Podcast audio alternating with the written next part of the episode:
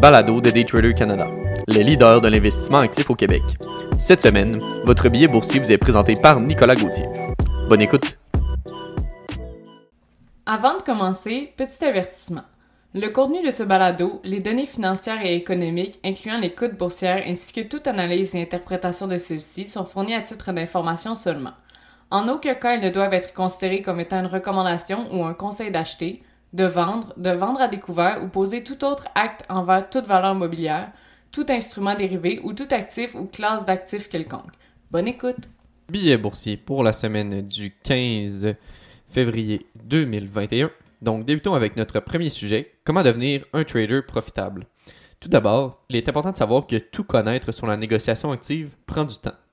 En effet, bien qu'aujourd'hui le trading soit accessible à tous, maîtriser et tout savoir à son sujet nécessite beaucoup de temps et d'énergie. Nul ne devient expert trader du jour au lendemain. Ainsi, la clé pour tout comprendre sur le trading, et ce même après une excellente formation, est le temps. De ce fait, à la suite d'une formation complète telle que le cours Action négociateur et investisseur actif 3 jours, il est important de se pratiquer jusqu'à atteindre la profitabilité d'une façon constante en simulateur. Ces simulateurs peuvent provenir soit de votre plateforme de négociation active, donc par exemple d'Interactive Brokers ou de Thinkorswim, soit de sites internet externes, par exemple celui d'Investopedia. Ensuite, après avoir pratiqué et atteint la profitabilité en simulation, il est recommandé de débuter seulement avec une faible portion de votre compte de courtage. Vous pourrez par la suite expérimenter ce qu'est de négocier avec du vrai capital puisque l'émotion n'est pas la même. Donc, c'est de là la raison pourquoi c'est important de euh, faire ça dans cet ordre-là. Dans le même ordre d'idée, il est, primordial de s'imposer une solide gestion des pertes en capital. Ce que Daytrader Canada recommande est affiché donc dans le tableau, dans le billet soit euh, un niveau, c'est selon le niveau de connaissance. Donc, pour les novices, la perte en équité en 5 jours est de maximum 1% et la perte en équité en 20 jours de 2%. Pour les intermédiaires, 1,5%, puis 3% pour 20 jours, puis avancé 2% sur 5 jours, puis 4% sur 20 jours. Alors, lorsqu'on atteint les pourcentages que je viens de mentionner, nous devons arrêter de transiger pendant 5 jours ouvrables et trouver la raison de ces pertes. Dans le cas de la colonne perte sur équité en 20 jours, nous appliquons la même règle. Donc, à place d'arrêter pour 5 jours, on arrête pour 20 jours ouvrables. Finalement, le dernier atout essentiel pour maximiser son profit est l'analyse de ses transactions. En effet, même si vous êtes un négociant profitable, il y a toujours moyen de maximiser ses transactions et continuer à apprendre. Ainsi, l'analyse de vos transactions vous permettra de bien comprendre où vous faites vos erreurs et devenir de plus en plus profitable avec le temps. En somme, la négociation active est un apprentissage de longue haleine qui nécessite beaucoup de persévérance. Malheureusement, il n'y a pas de raccourci. Passons maintenant à notre deuxième sujet, soit une capsule informative sur la stochastique RSI. Donc, qu'est-ce que la stochastique RSI le, stochastique RSI ou stock RSI est un indicateur utilisé par les négociants actifs qui varie entre 0 et 1 ou 100 sur certaines plateformes. Il est créé en appliquant la formule de l'oscillateur stochastique à un ensemble de valeurs d'indices de force relative, soit le RSI, plutôt qu'aux données de prix standard.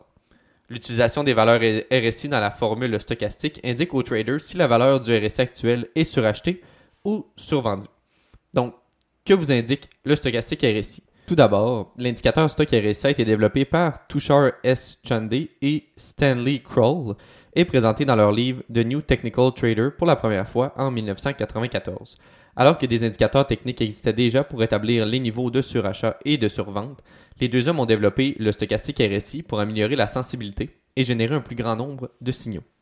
Ainsi, cet indicateur considère qu'un produit financier est survendu lorsque la valeur tombe en dessous de 0.20 ou 20, ce qui signifie que la valeur du RSI se négocie en zone de survente et qu'un rebond pourrait survenir à court terme. A l'inverse, une lecture supérieure à 0.80 ou 80 indique que le RSI a atteint des sommets et indique un possible recul du titre sous-jacent. En plus d'identifier les conditions de surachat et de survente, le stock RSI peut être utilisé pour identifier les tendances à court terme en interprétant dans le contexte d'un oscillateur avec une ligne centrale à 0.50, soit au milieu.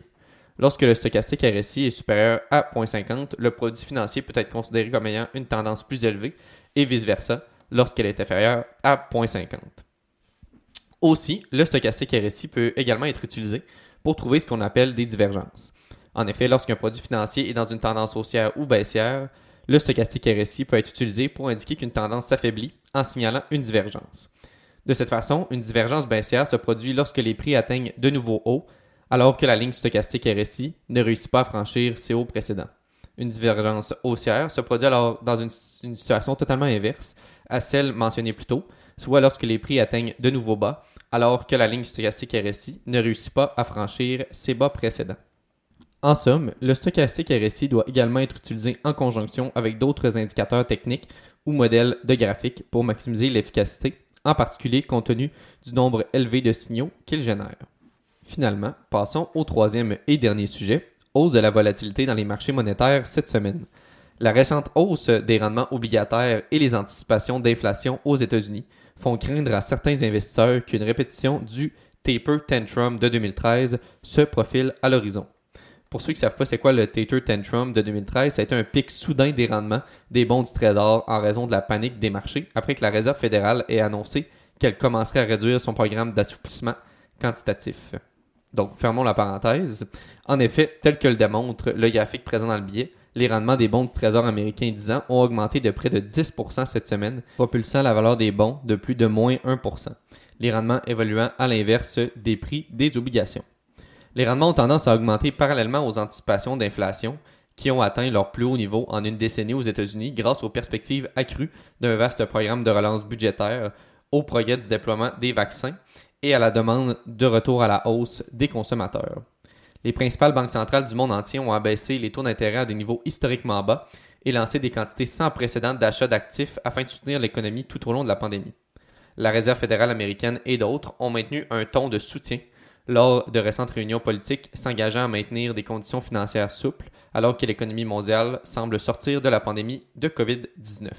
Cependant, la récente hausse des rendements suggère que certains investisseurs commencent à anticiper un resserrement de la politique plutôt que prévu pour s'adapter à une éventuelle hausse de l'inflation.